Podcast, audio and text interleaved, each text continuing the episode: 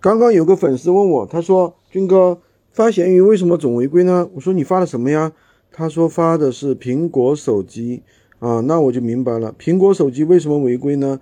他不是说卖苹果手机是违规，而是他用了一些不该用的一些方式方法。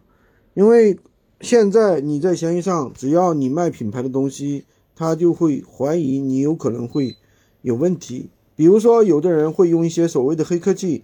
比如说，把价格标成一块钱，把运费标成九十九块钱。他说这个东西运费是九十九，价格只有一块。他为什么这样做呢？就是为了去避免闲鱼的这个服务费。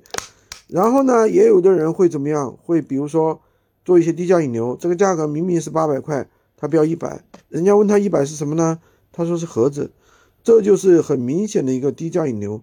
所以说，我们去做这个东西的时候，一定要去注意。避免这些违规，好吧？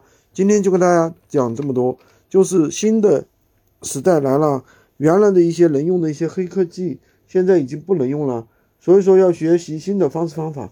喜欢军哥的可以关注我，订阅我的专辑，当然也可以加我的微，在我头像旁边获取闲鱼快速上手笔记。